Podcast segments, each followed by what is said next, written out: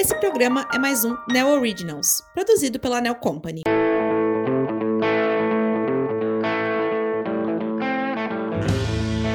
Bom dia, boa tarde, boa noite, ouvintes?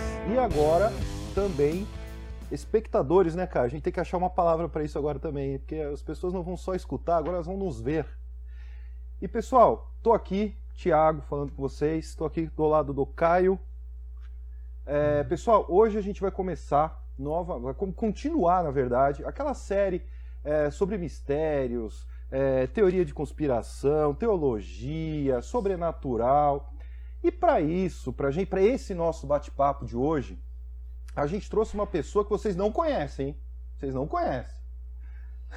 É o Pastor Sidney. Vocês já, o Pastor Sidney participou com a gente daquele outro episódio, né, Caio? Que a gente Sim. falou também sobre fé, religião, uhum.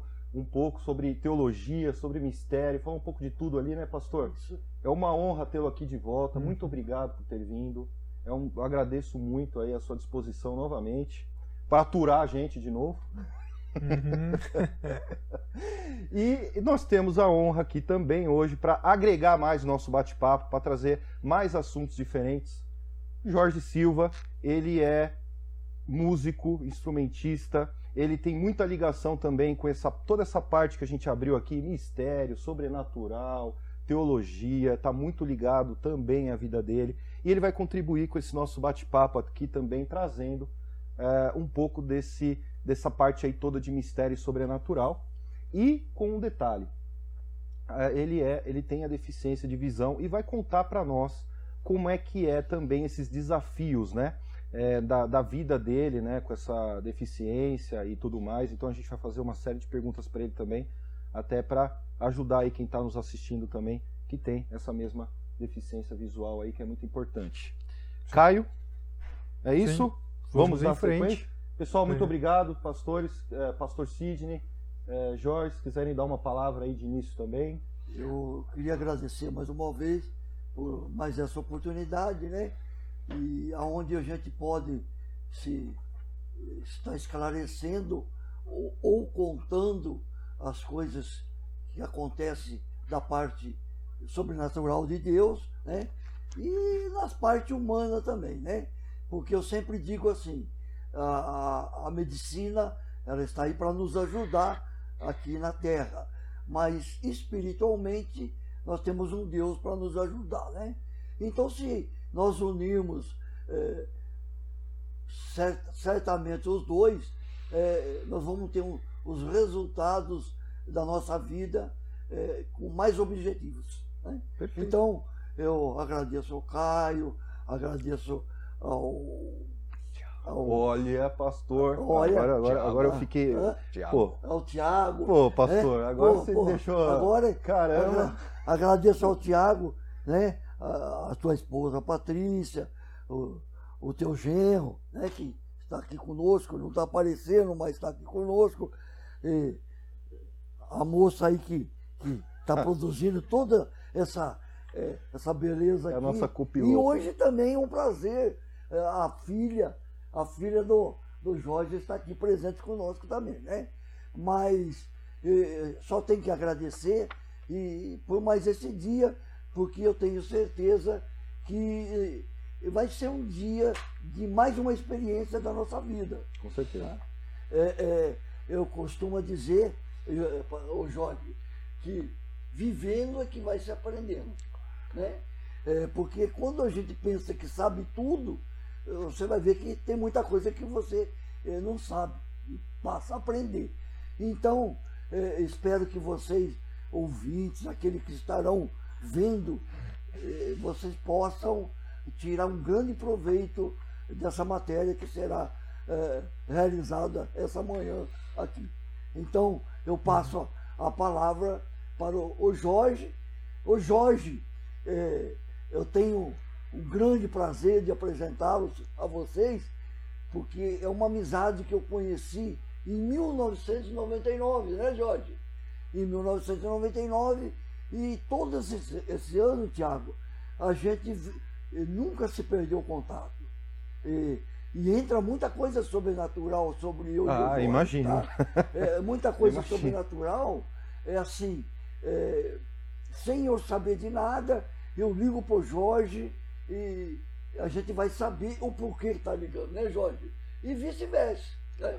O Jorge me liga e, e sempre tem as coisas sobrenatural que hoje o Jorge, com a deficiência dele, ele vai esclarecer para vocês é, muitas coisas que até eu fiquei sabendo agora, hoje de manhã aqui.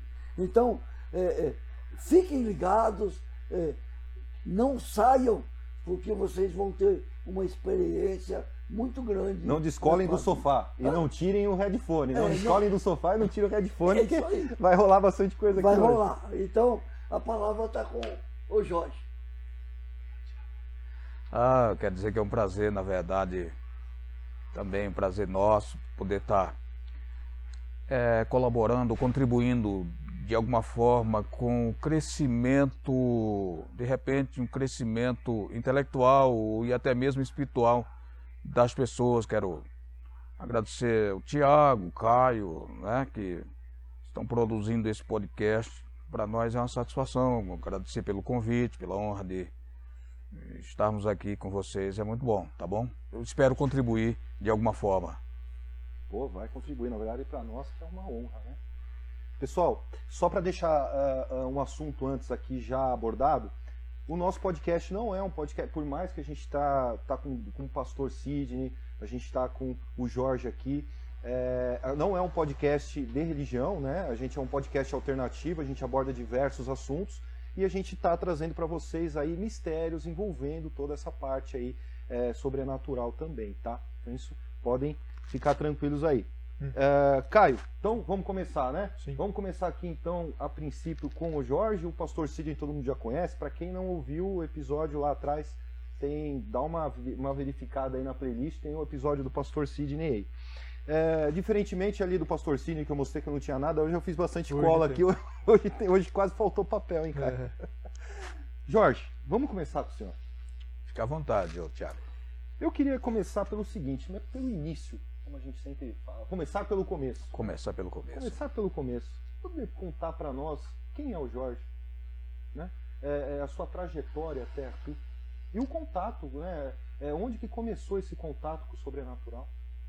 Assim, olha, eu sou nordestino, sou de Maceió, do estado de Alagoas. É... Estou aqui em Campinas desde 96, outubro de 96. Eu de uma família muito humilde, muito pobre mesmo, morando no interior do estado de Alagoas.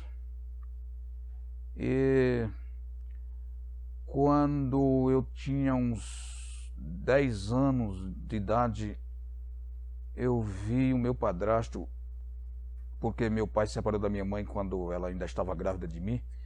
E ela casou de novo. E eu vi o meu padrasto, eu ouvi ele tocando gaita, gaita de boca. E quando eu ouvi ele fazer um som naquele, naquela gaita, eu, eu senti assim uma emoção, uma, um desejo de tocar, um de, sabe? Eu, é como se eu já tivesse um, um, um ouvido afinado, para educado para música. E daí eu comecei a me interessar por, por música mas eu tinha medo de pedir a gaita dele para tocar e ele não eh, levar uma bronca dele, qualquer coisa desse tipo. Aí eu comecei, peguei um pedaço de ferro, dois pedaços de ferro, ficava tocando um no outro como se fosse um triângulo, hum. triângulo aquele instrumento de percussão, né? E um dia um sujeito ia passando na porta da minha casa e falou assim: Nossa, esse menino tem vocação para música. Aí falou para minha mãe assim: Por que você não compra um acordeão para o Jorge? Ela falou, não, mas eu não tenho condição de comprar acordeon. Aí um outro rapaz falou assim, ah, por que você não dá o seu acordeon para ele? Dá para ele. Ela não... Ele falou, ah, então vai, vai pegar na minha casa. E aí o menino foi lá pegar o acordeon, um acordeon na casa desse rapaz, ele levaram para mim, eu comecei é, treinar, aprender. E aí com uns 12 anos, na verdade, comecei com 10 anos, com uns 12 anos de idade já tocava alguma coisa no acordeon. E daí eu morava numa fazenda, fui para a cidade. Na cidade, um vereador viu eu tocando na porta da casa onde eu morava, ele veio tocando, tirou uma foto minha, levou para a Câmara dos Vereadores na época, era uma época de campanha política. É. E aí ele me levou lá na. na, na levou a minha foto para a Câmara, depois mandou me chamar. O meu acordeão que eu tinha era bem. já estava bem judiado, bem. Né? E aí ele me levou na Câmara e me deu um presente, me deu uma sanfona nova, com todos os instrumentos de percussão e tal. E daí eu comecei a desenvolver mais a música. Ele ganhou seu voto, né? Com certeza. e esse cara é, foi um cara assim bem. Eu, eu, lembro que ele falava assim, Jorge, é o seguinte. Ele, na, na ignorância dele, né? Ele falava assim, ó, se eu pudesse, eu tiraria o, os olhos desses caras que, que toma pinga e fica na rua sem fazer nada e colocava em você. Ele falava isso.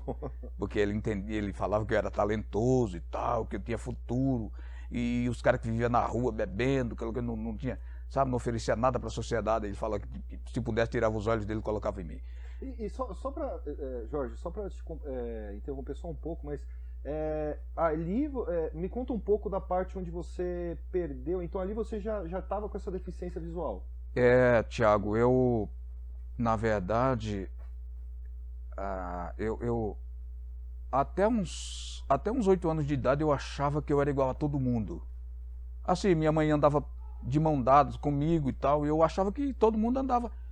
E um dia eu falei assim, ela estava andando comigo na estrada, aí apertou a minha mão para eu vir mais para o lado direito, e aí eu cheguei mais próximo dela, e quando cheguei em casa eu falei, por que é que eu tenho que andar, é... por que, é que a senhora tem que andar pegando na minha mão? Todo mundo anda assim? Ela falou, não. Eu falei, mas por que, que eu ando? Ela falou, porque você não enxerga. E eu até aí eu achava que eu era igual a todo mundo. Tá? Eu achava, eu entendia que eu era igual a todo mundo, porque... E aí eu falei, mas por que, que, por que, que eu não enxergo? E ela contou para mim que o meu pai, quando é, era casado com ela, ele contraiu uma doença venérea, contraiu uma doença sexualmente transmissível e passou para ela quando estava grávida. E quando eu nasci, eu já nasci com com vírus, né? com, com, com a doença, com a bactéria ela falou que eu nasci com os olhos correndo uma, uma secreção e ela disse que ficava com uns 12 dias em casa sem ter o que fazer e, e os olhos correndo aquela secreção. Quando eu tinha três meses de idade, ela levou para o médico. Até aí ela não sabia que, que era uma deficiência visual, ela sabia que era um problema mais leve, não era tão grave. Levou para o médico com três meses de idade, aí o médico falou que eu não tinha perdido a visão ainda, mas dos 3 aos 7 anos de idade eu precisava fazer uma cirurgia. Que não foi feita, entendeu? Ela não hum. tinha condição, uhum. morava no, no, no, no, interior do estado, a medicina não, não, era tão avançada quanto hoje, ela também não tinha recurso nenhum. E eu tinha que enxergar, eu tinha que fazer cirurgia dos 3 aos 7 anos. Tanto é que depois, já em 98, aqui em Campinas, eu fui na Unicamp e o médico falou para mim assim: Olha, Jorge, toda criança, tudo, tudo da criança vai desenvolvendo aos poucos. É, se era para fazer a cirurgia dos 3 aos 7 anos e passou desse tempo, foi, então seus olhos não aprenderam a enxergar, não, não desenvolveu. Entendeu? Uhum. Então hoje nem transplante resolve, pra você ter uma ideia. Então então aconteceu isso. O meu pai contraiu essa, essa doença, passou para ela, e eu já nasci é, com os olhos prejudicados, e, e, a cirurgia que tinha, ser, tinha de ser feita dos 3 aos 7 anos não foi feita, aí eu perdi a visão. Até os 12 anos eu ainda conseguia enxergar cores. Tipo, hoje eu tenho ideia de que vermelho parece um pouco com rosa, ou com cor de abóbora, amarela, né, verde. Parece preto, parece um azul escuro. Eu tenho essa noção porque até os 12 anos eu só consegui enxergar cores, mas nunca enxerguei nada nitidamente e com o passar do tempo fui perdendo a visão até perder é, total. Enxergava bem embaçado, então. Bem né? embaçado. É, bem sim. embaçado. Sim. Entendi, entendi, entendi. Uhum. Mas pode ver. Então, Jorge, e sobre. É, chegando nessa parte musical aí, eu ia até colocar. É, você você considera isso? Você tinha, teve uma facilidade para aprender isso? É, você acha que você já tinha, pô, nossa, eu ouvi, aquilo me encantou, e você acha que, você, pelo que eu percebi, você aprendeu meio que sozinho, foi testando, você teve alguma instrução? Como que é isso, assim, na sua visão? Você acha que teve, é, assim, ah, eu, eu tinha essa facilidade já, ou foi né, um pouco de cada coisa, um pouco de esforço, né? Esforço sempre tem, né? Mas eu digo, é, como, como que foi assim, é, você tendo contato né, com, com o instrumento, e hoje você né, tem, tem o É domínio, músico, né? tudo. É músico, tudo. É, como, é, assim, como que foi, assim, é, foi, foi natural, assim, Então, Caio, ah, acredito que eu acredito que eu já nasci com a musicalidade, já nasci com a percepção musical, Com dom. com dom, na verdade, né? Até E não é recente, né? Exatamente. É, o que que- quando eu ouvi o meu padrasto tocando gaita, que eu tive aquela emoção, aquela alegria, isso já, já, já a gente já tem essa percepção musical. Daí, quando esse rapaz me deu o acordeon, o, quando o indivíduo não enxerga, ele não tem noção de nada. Não tem noção de nada. É, eu não tinha, eu não, não tinha nem noção o que era um acordeon. Não tinha noção. Quando, quando eles puseram no meu colo a sanfona, eu não sabia o que é que, em que mexia, em que apertava, e meu primo falou, olha Jorge, o teclado é do lado direito, porque o acordeão tem, o lado esquerdo é botão, que chama, chama baixo, né, o acompanhamento, e o lado direito teclado. Ele falou, o teclado é aqui do lado direito, é, mão esquerda você vai usar, tocar esses botões aqui, você vai pressionar, é, é baixo e tal, tá. E aí eu comecei comecei a mexer. Quando eles foram embora, minha mãe foi trabalhar, eu fiquei em casa sozinho, fui pegar o acordeon, eu não sabia colocar eh, do jeito certo, aí, aí coloquei o teclado do lado direito, esquerdo e o, os baixos pro lado esquerdo. Inverteu. Aí inverteu, eu não não sabia tocar, e passou um. E eu fiquei na porta da casa sentado, aí passou um, um rapaz, ó, não é assim não, garoto. Aí ele pegou, colocou do lado certo, ah, valeu e tal. Tá. Então comecei a mexer e tal, comecei. Mas aí, lá no Nordeste a gente ouvia muito forró. E o, eu me inspirei no acordeonista o melhor do Brasil para mim, que era o Dominguinhos. Você já ouviu falar do Dominguinhos, sim, acordeonista? claro, é- Sim, claro. Eu me inspirei naquele camarada. Então o que é que acontece? Eu pegava uma vitrola da minha mãe, colocava o disco do Dominguinhos e tentava fazer igual a ele. Claro, tentei muito, muito, muito, muito. E algumas vezes não conseguindo ficar nervoso, jogava o acordeão no chão. Acho que duas vezes eu fiz isso. Aí a minha mãe estava em casa, o que é que aconteceu, menino? E aí eu menti, não, mas é que eu tropecei aqui e tal. Porque aí ela teve que pagar para consertar a sanfona, entendeu? Teve que pagar. Mas eu queria fazer igual o cara. Demorou para fazer, mas eu me inspirei no, no, no, no Dominguinhos. Me inspirei e depois ele soube disso, lá em Alagoas, a gente teve um encontro, eu falei para ele, ficou rindo. Disse, rapaz, ainda bem que você conseguiu algumas coisas. É óbvio que eu não tô. não- Ah, o senhor teve um encontro com o Dominguinhos. Sim, Nossa. porque aí eu toquei numa, eu toquei numa casa de, de, de, de shows lá em Alagoas, no- lá em Maceió, na Orla, e Dominguinhos foi para lá. Entendeu? Então a gente tocou junto e, e legal. depois encontrei com ele no hotel. Que Então, legal. Encontrar um ídolo, né? Isso aí é, uma- Sim, não tem sim, preço que pague isso, né? Ah, Você, com certeza. é, você se inspirou nele para poder tocar. Claro, né? e o cara Isso é muito tocava demais, irmão. E Tocava muito. acordeon, é, pelo que eu, assim, eu não sei, mas falam que é um, um instrumento muito difícil né, de tocar, assim, no, no geral mesmo. Além conta- de Tem que ter você, uma- Tem um monte da, tem aquele número de teclas enormes, cada teclado teclas. e ainda tem que fazer o movimento. baixo Tem lá na mão esquerda coordenação. e aquele jogo de, de, de, de fole que você leva para um lado, para o outro, abrindo, fechando, tem que ter uma técnica legal para tocar aquilo lá. Não, não, é, não é simples, não. Fora a coordenação, né? Coordenação, sim. Ah, você, você também toca, né, Caio? Você Não, é difícil. não, Não, não, você to- você é músico também. O Caio é músico tocou, também, é. mas ele é Você mais toca voltado- teclado? Não, violão. Ah, violão. Só violão, é. Ah, tá. E o que eu já Você acho é difícil demais. Então, É, na imagina o verdade, acordeão. é, música, na verdade, eu acho que não tem um instrumento assim pra dizer, é bem fácil. É fácil depois que você aprende, né, Nossa, Caio? é, é bom. Depois que você aprende. Mas aí você continua aprendendo, porque, puxa, tem tanta técnica nova, cada dia que você. Sabe, o nosso país é rico em questão de ritmo, tem uma Ah, isso gama é de verdade, ritmo de. de- isso é de- verdade. Né?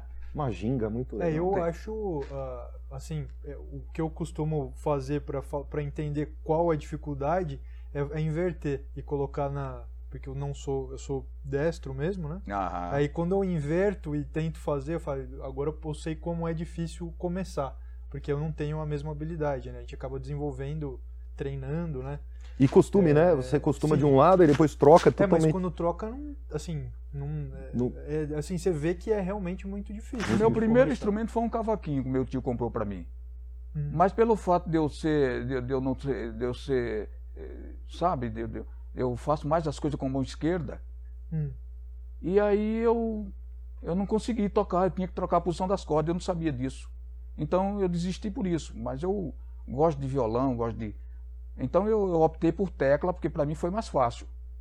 Uhum. Mas o primeiro instrumento que eu ganhei foi um cavaco, um cavaquinho, né? Nossa, Nossa. É, Não, primeiro instrumento. Show de bola. É, Jorge, é, e para a gente entrar nessa esfera, né, aproveitando que você está tá contando para nós um pouco de como foi é, que você é, percebeu que tinha essa deficiência visual, é, a gente quer entrar um pouquinho mais nisso daí, que a gente acha muito importante.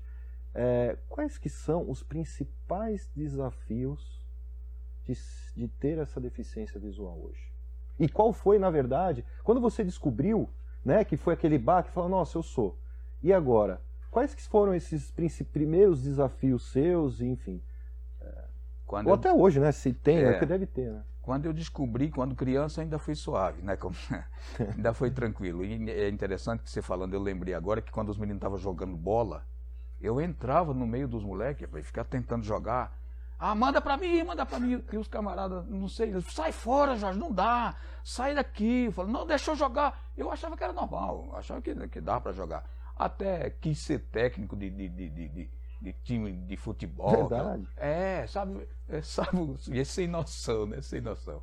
Então, assim, aí depois, com 12, 13 anos, eu fui percebendo que o meu mundo não era aquele, que era... eu fui ficando meio com autoestima baixa, né? Porque não podia participar de muita coisa. Inclusive, é...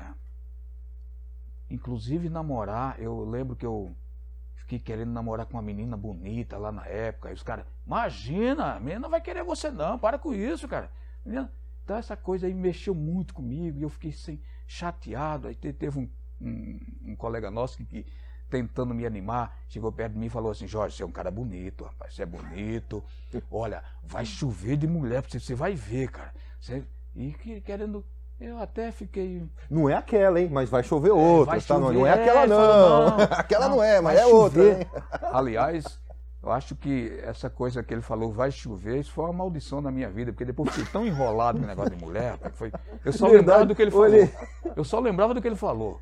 Sabe? De, Puxa vida, Então ele jogou uma. se esse cara não tivesse falado isso, eu tava bem na vida. Mas A palavra dele tem poder, hein? então, foi cruel, né? Mas assim, e outras coisas, os desafios. Agora, depois, eu só tive, na verdade, uma tranquilidade nesse aspecto, porque a- até antes, imagina quando eu tocava, tocava na noite e eu era um sujeito vaidoso, arrogante, eu, eu, eu tentava o máximo disfarçar que, que, que não enxergava, usava óculos escuros à noite, inclusive Hum. fazia tudo para a pessoa não perceber. E um dia, eu, eu lembro que eu estava viajando num ônibus interurbano, eu estava indo para uma cidade e o cobrador, nesse tempo, tinha cobrador no, no ônibus lá no interior, e o cobrador chegou lá, eu estava. Eu tinha tocado à noite e estava cochilando lá no ônibus, tirando. Aí o cobrador entrou e falou assim, lá no Nordeste, o, cara, o cobrador falou, e aí, ceguinho, tá cochilando? O cara usou esse termo assim. E tinha umas meninas lá, ele queria chamar a atenção das meninas, né? Ah, certeza. E aí, cara, eu. Quando ele falou isso, eu busquei na hora alguma coisa para humilhar aquele cara e falei assim: cego é você, meu. Você não tem nem estudo, tá trabalhando de cobrador de ônibus porque não conseguiu se formar, não conseguiu fazer uma faculdade. Aí as mulheres, aê! Tal. Aí eu me. né? Aí porque É, pegou confiança. É óbvio que eu não podia falar isso, não É. deveria ter falado isso. Tem nada a ver, todo trabalho é Sim. digno, né? Sim, sim, sim. Entendeu? Mas aí eu falei para me sair daquela situação e tal. Então, imagina que eu não gostava que o cara chamasse de cego ou qualquer coisa. Eu era complexado, na verdade. Uhum. Eu era complexado. então, eu fazia tudo para ninguém, entendeu? E aí é o seguinte, mas aí teve, eh, eh, teve um tempo da minha vida que eu tive um encontro com, com Deus. Eu tive uma experiência muito marcante assim na minha vida com Deus. E foi daí Inclusive, eu tinha um problema que eu não perdoava o meu pai, porque quando a minha mãe falou para mim que foi por conta do meu pai que eu fiquei cego, que eu perdi a Hum. visão, que foi por causa de um, de um relacionamento, né, de, um- uma traição, que ele contraiu a, a doença lá, eu fiquei muito chateado com meu pai. E eu falava o seguinte, ó, se eu encontrar ele um dia, se eu encontrar ele um dia, eu vou dizer que ele não é homem, que ele é um canalha, que ele é isso e tal, vou falar um monte. Depois que eu tive um encontro com Deus, a primeira coisa que Deus tratou na minha vida foi essa coisa do perdão. Do perdão. Foi. Porque aí, quando eu tive um encontro com Deus que pensei nele, eu recebi uma orientação, uma iluminação assim, se você estivesse no lugar dele, faria a mesma coisa. Então você tem que perdoar. Se no lugar dele, você ia fazer a mesma coisa. Então, naquela hora que eu vi isso, que eu, que eu, que eu recebi essa iluminação, essa orientação, é como que lavou meu coração, eu entendi, me coloquei no lugar dele e falei, é, realmente se eu encontrar ele eu não vou mais falar isso. Na verdade ele foi ignorante, ele não sabia bem, tava, não tinha noção do que estava fazendo, não sabia nem se a minha mãe engravidar, não sabia nem se, se tinha contraído alguma doença, então tudo bem. Então, só a partir do encontro com Deus, que esse complexo de inferioridade que eu tinha é, saiu e eu passei a me aceitar, entendeu? Tanto que se alguém falasse, ô cego, qualquer coisa, eu nem ia ligar, porque esse problema foi resolvido aqui dentro a partir do momento que eu tive um encontro com Deus. E isso é muito importante que você falou, que dizem mesmo, né? Que a gente tem que se aceitar, a gente tem que se resolver Claro. para depois a gente eh, aceitar e resolver os o, o- o terceiros, os Sim, terceiros. né? sim, sim. Isso é muito importante. E, e só uma pergunta aqui, Jorge, você chegou a encontrar o seu pai? Não, nunca Não- encontrei, nunca. Tá. Encontrei irmão dele, irmã, mas ele eu nunca encontrei. Entendi, entendi. É uma história bem interessante essa daí. E antes da gente entrar então nesse, nesse assunto do sobrenatural, porque você já fez um gancho, a gente queria perguntar para você, né, Caio? O Caio também estava, o Caio É formatou. sobre, é sobre o- a questão né, que a gente costuma né, é, ouvir que, em geral, quando as pessoas têm um. é, elas acabam ficando. é, elas são deficientes de um do- dos sentidos, os outros acabam ficando mais aguçados, né? Aham. Assim, o quanto que disso é, faz sentido, se isso tem total sentido, é, isso é válido? Eu entendo o seguinte, Caio. É, na verdade, o que acontece, talvez os sentidos não são aguçados. É que você trabalha esses sentidos, você trabalha essas faculdades. Sim. Por exemplo, o que é que acontece? Eu eu dou aula para um determinado grupo de pessoas, eu dou aula bíblica. E aí, como eu não leio, eu memorizo, Uhum. entendeu? Uhum. Eu uso um recurso que eu tenho no celular, que você também tem no seu celular, um talkback, um leitor de tela, que todo mundo tem no celular, só é ativar, mas você não ativa porque você não precisa disso. Uhum. Eu ativo esse talk, esse leitor de tela e o celular lê para mim. Então eu baixo todo todo o material no celular e ele lê para mim. Eu memorizo tudo e levo para a sala de aula, tá? E, e e de repente você, puxa, esse cara tem uma memória fantástica. Mas por quê? E você pode ter igual, mas é o que, é que acontece? É que você não usa, você confia que está tudo escrito, é só você pegar e ler o que você quer. Então você não vai ter o trabalho de memorizar como eu faço. Então eu entendo o seguinte: talvez os sentidos não sejam tão aguçados, mas é que você trabalha esse sentido, você trabalha a sua memória, você trabalha o seu, ah, o seu tato, o seu olfato. Então esse se torna mais aguçado por esse sentido. Como você enxerga, então você não trabalha os outros sentidos, entendeu? Eu estava eu estava um, um tempo em casa e mas tem um filme brasileiro que eu não sei quem é o, o autor. é, parece que o título do filme é O Seu Mundo Não Cabe nos Meus Olhos, ou O Meu Mundo Não Cabe nos Seus Olhos, alguma coisa desse tipo. O cara era cego, o- os pais tinham uma pizzaria e ele era pizzaiolo, ele fazia pizza, mesmo, mesmo cego. Mas aí ele casou com uma moça e a família tinha dinheiro e lutou para ele eh, enxergar. E ele disse: Não, não quero enxergar. Mas aí eh, convenceram ele a fazer uma cirurgia. Ele, ele- o médico falou: Vamos fazer o seguinte: fazer a cirurgia de um olho, você testa se você gostar. Aí fez a cirurgia de um olho só. E aí o cara era bom jogando sinuca, era bom fazendo pizza. Quando ele começou a enxergar de um olho, que ele foi jogar sinuca com os camaradas, ele jogava com os olhos fechados. com o olho fechado. Aí os caras, aí os caras que jogavam com ele falavam assim, ó, com o olho fechado não vale, meu. Você tem que abrir o olho. E aí ele, Porque era pior com os olhos fechados. Isso até me ajudou, sabe? Porque, poxa, se eu enxergar agora, pra você ter uma ideia, eu vou ter que começar do zero. Tudo. Sim. Imagina isso. E eu achei interessante esse filme, sabe? Então, é, quando você. Se eu, se, eu, se eu enxergar agora, eu vou ter que aprender tudo, aprender a dirigir, é. né, aprender a ler, escrever. Imagina isso. E do jeito que eu já acostumei, né, né, esses anos todos não enxergando, então a gente, você imagina o que é você tocar. O meu teclado é um teclado arranjador, que a gente programa tudo no teclado, né?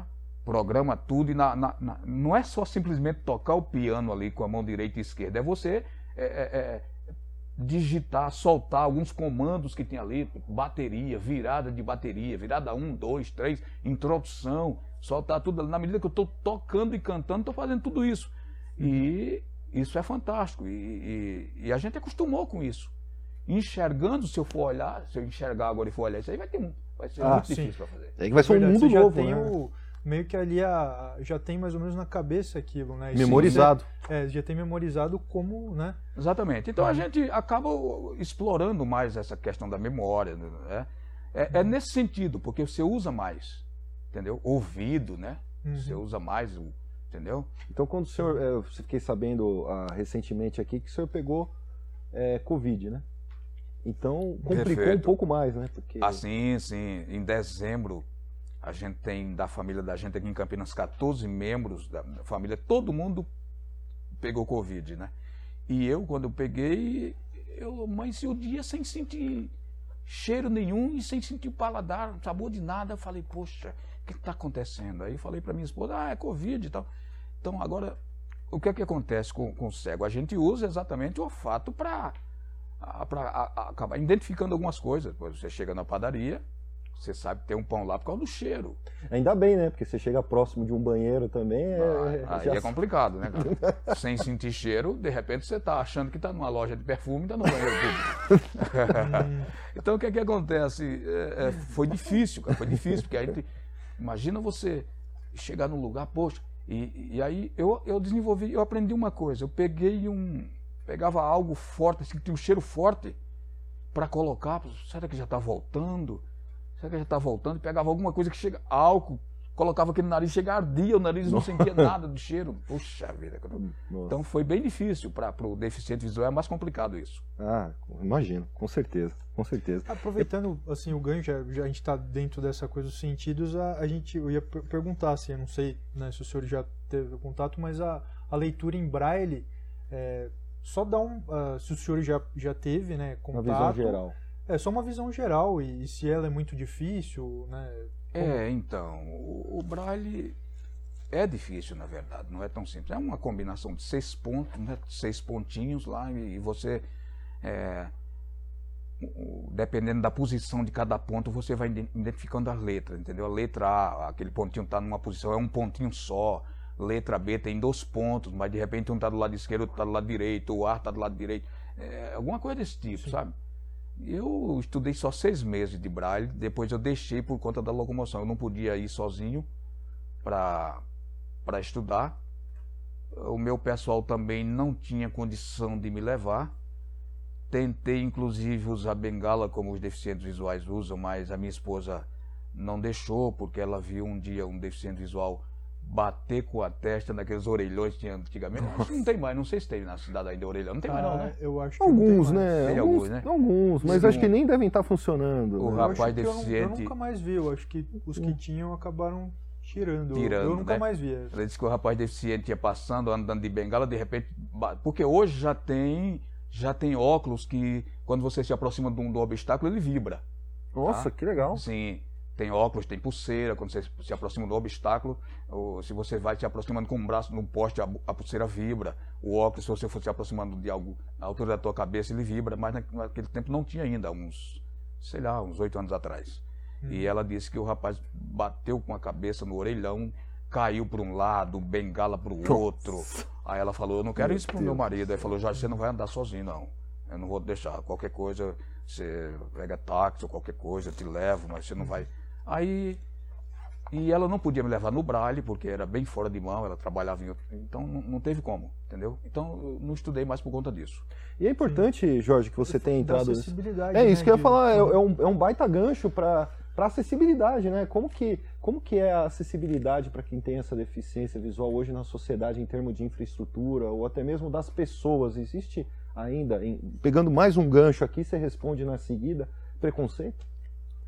Então, quanto à acessibilidade, quanto ao acesso, é complicado, né? Eu, eu às vezes estou andando com a minha filha na cidade e de repente eu piso num, num buraco, o pé torce assim, ela, o que é que foi? Hum. Aí eu falo, é um buraco aqui, né, e tal.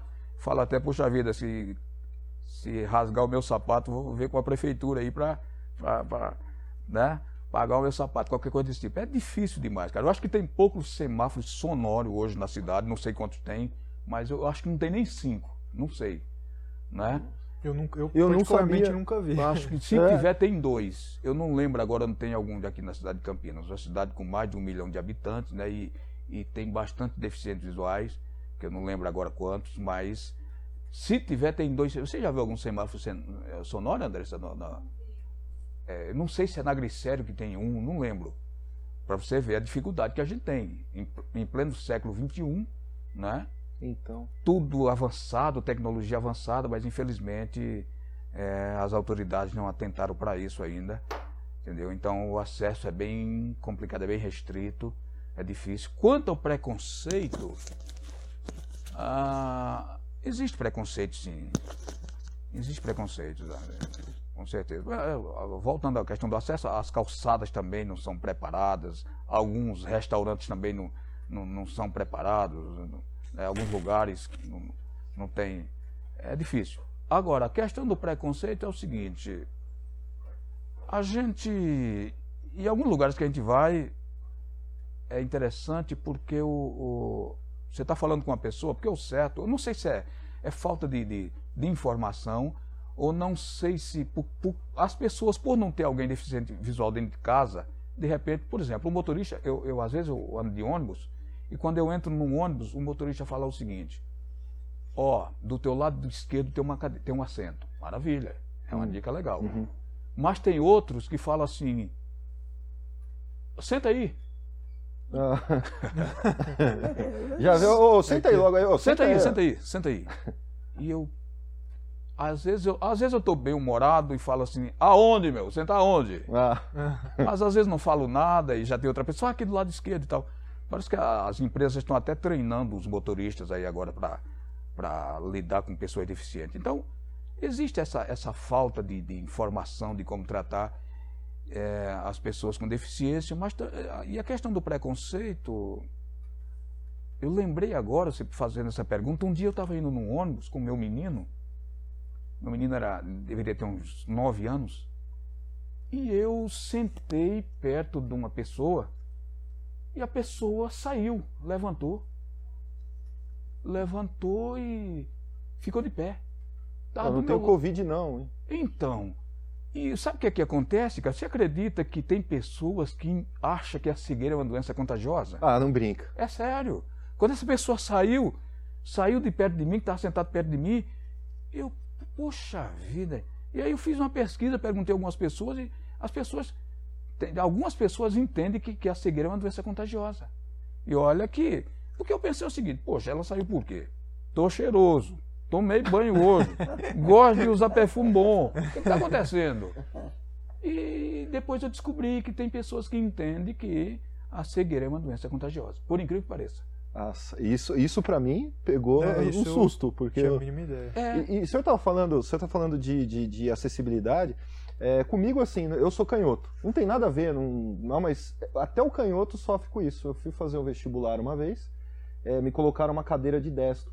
Aí eu perguntei, olha, eu falei, eu preciso de canhoto, não sei o quê. Eu perdi acho que 15 minutos, foram atrás de uma, de uma mesa para mim, você eu não tinha, e tinha um tempo para fazer a prova, e eu perdi um tempo porque não tinha para mim é, esse, esse tipo de coisa. É, é complicado esse negócio de, de acessibilidade mesmo. É complicado. Então até hoje existem esses desafios, né, Jorge? Existe. Infelizmente. Todos né? os dias a gente enfrenta desafios. Eu, eu, veja bem, agora em casa é impressionante porque e quando eu casei com a minha esposa, a gente já tem hoje 23 anos de casado, mas de vez em quando ela ainda fala assim, ô Jorge, pega aquela toalha branca lá pra mim, por favor.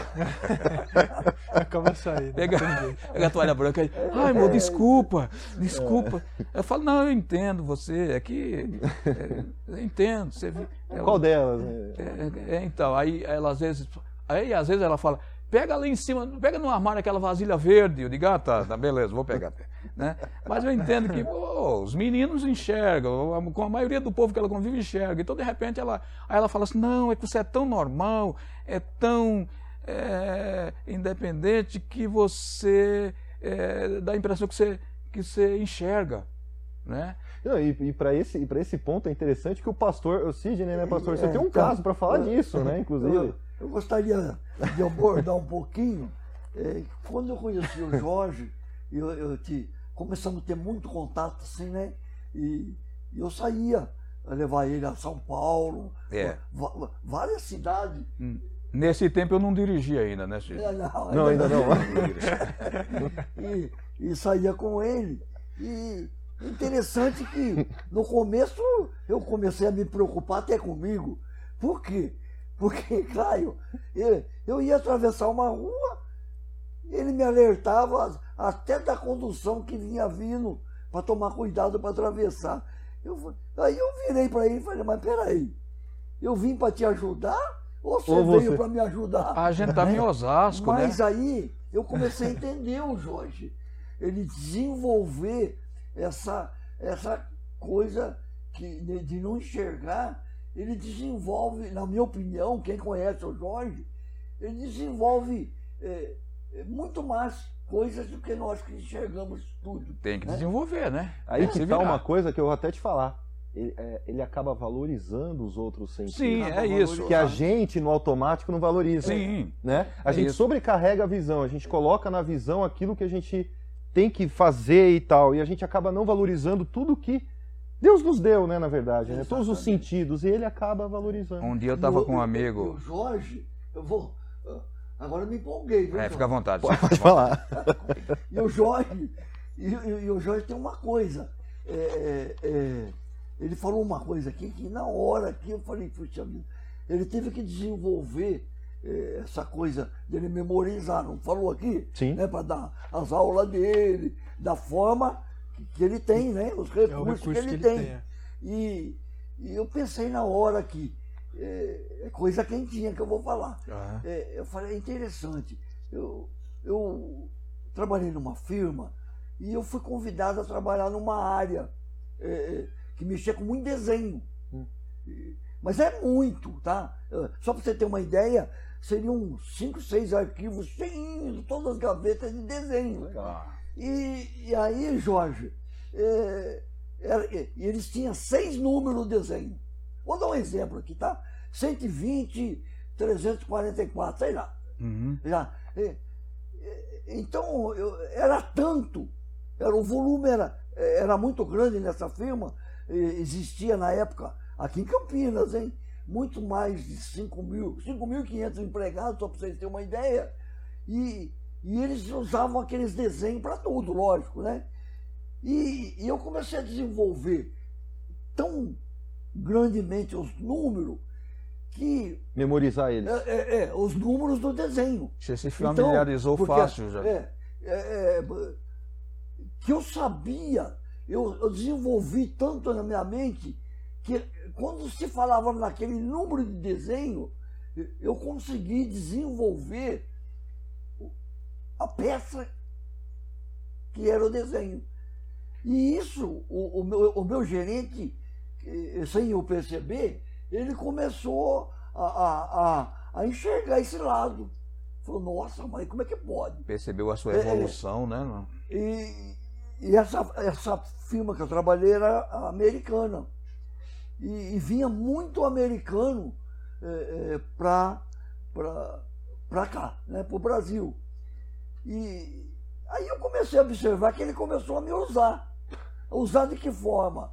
É, Sidney, é, pega o, o desenho, estou dando exemplo, pega o desenho é, é, é, desse sofá. Ele não, não falava número, porque por número você tinha. uh, Sim, você- você tem a categoria lá, de todos é, eles é. por número. Ele, aí os americanos ficavam tudo. Você Depois já que eu ia lá, já pegava. Ele Já ficava pegava. tudo assim. Mas como? Né? Naquele monte de desenho. E, e por incrível que pareça, eh, eu estou falando isso porque eu vou explicar para vocês. Eh, por incrível que pareça, eu nunca decepcionei ele. Eu sempre ia lá. E, eu, e ele fazia uma festa com os americanos, eu não entendia nada. Né? Mas ele estava Te elogiando. estava assim, até me ajudando, como me ajudou. Isso me ajudou muito na firma. Bom, enfim. É, é, por que, que eu estou falando isso? É, porque é muito importante, né? É, é, o, o Jorge, ele, como é, ele não tem a visão, ele desenvolveu lá a matéria dele para memorizar, né? E, então eu pensei aqui comigo, realmente, como aquilo dependia tudo de mim, ao redor de mim, aquele setor, eu, eu memorizei uma coisa Você foi forçado a memorizar, né? É, querendo ou não, foi. querendo- é, Querendo ou não, A foi. gente vai se adaptando, né? É. Isso, na medida que né? você vai fazendo, né? Exatamente. É. Então, se-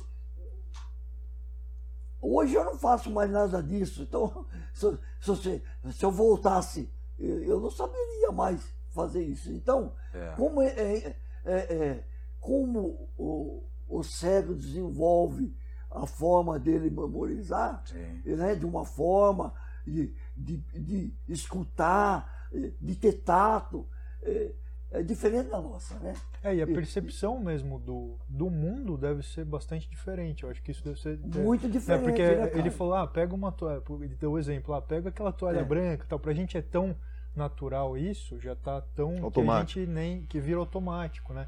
Eu imagino que deve, assim, como que deva ser, é, como, como que deve ser o, o pensamento, né? Como que é a formulação, deve ser tudo Exatamente. diferente, né? Eu, eu- É, quando, quando, a, gente, Uhum. quando a gente vai trabalhar, quando a gente vai falar alguma coisa e, e que, que vai falar de imagem, para mim é bem complicado. Porque a gente não tem noção, né? Sim, Não tem noção. Você tem que descrever para nós. Tem que descrever muito e mesmo com detalhes, descrever, né? E mesmo descrever E- e- como que é, a gente é descreveria, né? Porque Então, a gente como- é muito visual. né? Exatamente. É, então.